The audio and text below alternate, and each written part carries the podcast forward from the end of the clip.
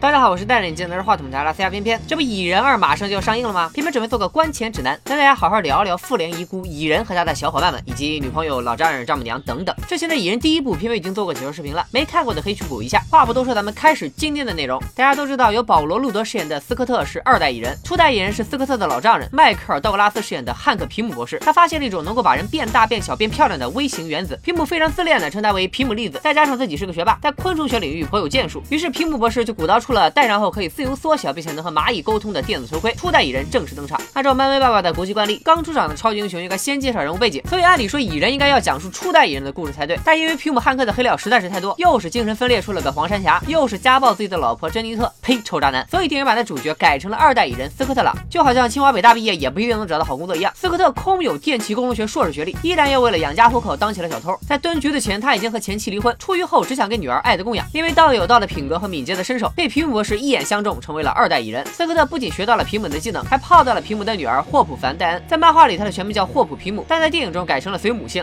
在蚁人的彩蛋里，霍普获得了黄蜂女战衣，在蚁人二中正式作为二代黄蜂女亮相，而初代黄蜂女就是霍普他妈珍妮特凡戴恩。虽然初代黄蜂女在蚁人里只出场了几分钟，但在江湖上一直有她的传说。之前和皮姆做任务时，为了阻止导弹爆炸，决定无限缩小到亚原子级。据皮姆博士说，进入亚原子世界后，周围的时间空间都变得毫无意义。斯科特在第一部的时候，为了消灭反派黄山侠，也进入了亚原子世界。如果仔细看，可以发现一个带有翅膀的人物剪影。这很可能就是同样掉入亚原子世界的初代黄蜂女珍妮特。最后，斯科特把让身体变大的蓝盘装进调节器，重新回到现实世界。所以，目测在蚁人二里，皮姆博士会根据斯科特的成功经验，继续研究量子力学。主要的演出任务就是去亚原子世界救出老婆珍妮特。可能很多小伙伴不知道，在漫画里，珍妮特不但是初代黄蜂女，还和初代蚁人皮姆一样，都是初代复仇者联盟的创始成员，连复仇者这个名字都是他起的。在电影《美国队长三》中，钢铁侠和美队就是否要被政府收编问题产生分歧，最终引发了超级英雄的内战。蚁人经猎鹰介绍加入了美队一方，并且在战斗中大显身手。后来内战结束。蚁人和鹰眼都因为有家有口而被政府软禁，因此没有在复联三中登场。要不然灭霸拿到宝石能不能放进手套里还真不好说，开个玩笑哈。下面偏偏就着蚁人二的预告片和大家大致推测一下剧情。蚁人被囚禁在了家里，半路被皮姆博士叫出去拯救世界，并把女儿霍普派给斯科特当搭档。第二代黄蜂女正式登场，皮姆博士在量子领域的研究获得更大突破，引来了反派幽灵的垂涎。至于幽灵想拿皮姆博士的研究成果干啥，在预告片里还看不出来。于是黄蜂女和蚁人并肩作战，利用变大变小之术成功维护了社会治安。这一集的大反派幽灵在漫画里是钢铁侠的死对头，现在写成了蚁人系列的反派。这种互换反派的操作在漫威电影里并不少见。漫画里奥创是皮姆博士创造的，到了电影《复联二》中就成了钢铁侠和绿巨人联合出品了。在漫画里，幽灵的大名叫约翰·莫利，是个天才理工男，擅长黑客技术。因为对金钱的渴望，亲手给自己制造了一套隐形装备。果然，没有点智商是不可能在超级英雄电影里混下去的。在电影里，幽灵成了女性。从预告片来看，幽灵不但可以隐形，还可以穿墙。复联三里有一半英雄化为灰烬。根据网上不慎泄露的复联四片场照来看，背景像是复联一的纽约大战。美队再次穿回了初代战服，钢铁侠则明显老了许多。而和大家同框的蚁人，从外貌上并没有太多变化。所以他们三人可能并不属于同一个时空，美队属于过去，蚁人代表现在，钢铁侠则来自未来。复联三里，奇异博士不惜用时间宝石去换钢铁侠的命，说明钢铁侠在复联四里注定是个很重要的角色。虽然最终大 boss 很可能另有其人，但超级英雄们的首要任务肯定是消灭自主精灭霸，唯一能够干掉他的方式就是再次集齐六颗无限宝石。从目前的分析来看，来自未来的钢铁侠穿越到不同时空集宝石，至于如何穿越，就需要蚁人提供的技术支持了。所以能够忽略时间和空间的亚运的世界就是穿越的关键。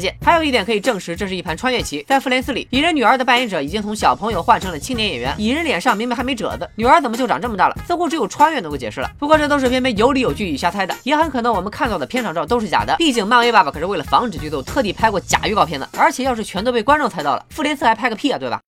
总而言之，蚁人和黄蜂女这俩学霸必然会成为复联四中的主力。蚁人二作为漫威宇宙在复联三之后的第一部电影，也起到了承上启下的作用。漫威迷必看之作，哪怕是路人也可以当成一部爆米花电影娱乐一下，只需要补一下蚁人第一部就可以了。好了，今天关于蚁人台前幕后的故事就科普到这里吧，咱们下期再见，拜了个拜。